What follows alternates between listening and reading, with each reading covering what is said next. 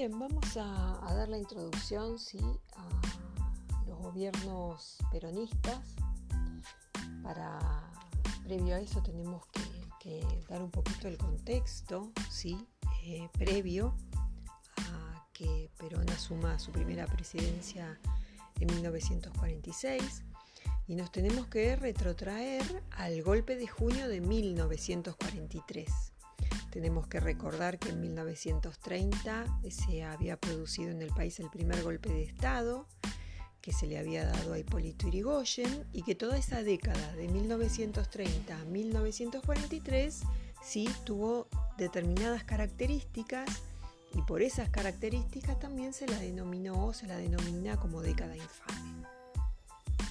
Alguna vez Perón explicó que toda revolución tiene cuatro etapas la filosófico-doctrinaria, la toma del poder, la dogmática y la institucional.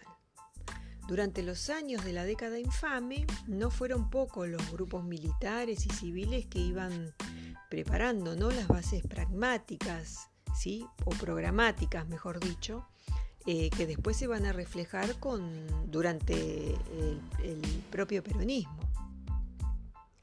Entre esos grupos, y el grupo de ex irigoyenistas que se reunieron en lo que se llamó Forja, pero también los oficiales, sí, que pronto que van a formar lo que se llamó el GO, sí, el Grupo de Oficiales Unidos, que era una sociedad militar secreta que se constituyó el 10 de marzo o se plasmó definitivamente el 10 de marzo de 1943.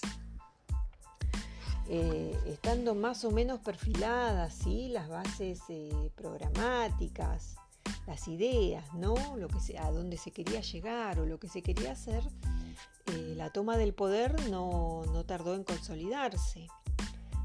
aunque no había pasado mucho tiempo desde el golpe, del último golpe militar de 1930, 13 años es mucho, pero no es nada, se va a dar un nuevo cambio de, de comando en el país con eh, nuevas características.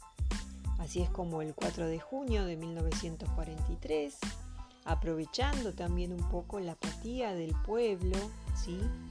Eh, apatía que, que traía el desarrollo de un gobierno corrupto, conservador, que se mantenía en el poder a través del fraude, los militares, encabezados por los generales Arturo Rawson, Pedro Ramírez y Delmiro Farrell eh, van a asumir el poder. Por otro lado, la Segunda Guerra Mundial, ¿sí? y una clase obrera eh, que venían eh, de muchos conflictos y que, cuyas demandas se venían postergando, van a formar parte ¿sí? de, ese, de ese trasfondo que fue el golpe militar de 1943, después de venida a revolución, que veremos más adelante por qué revolución. En medio de, la, esa inicial confusión que trae siempre un golpe de Estado, eh, quienes realmente tenían un plan ¿sí? para llevar adelante era el este denominado GO, ¿sí? Grupo de Oficiales Unidos.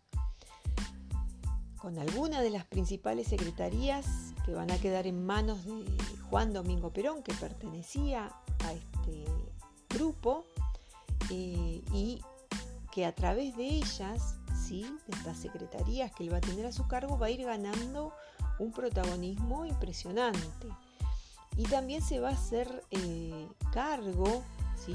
desde ahí, digamos, va, va a comenzar a desarrollar su, su programa de políticas sociales de lo que fue en ese momento el departamento de trabajo, porque era un departamento, ni siquiera era secretaría y menos que nada ministerio.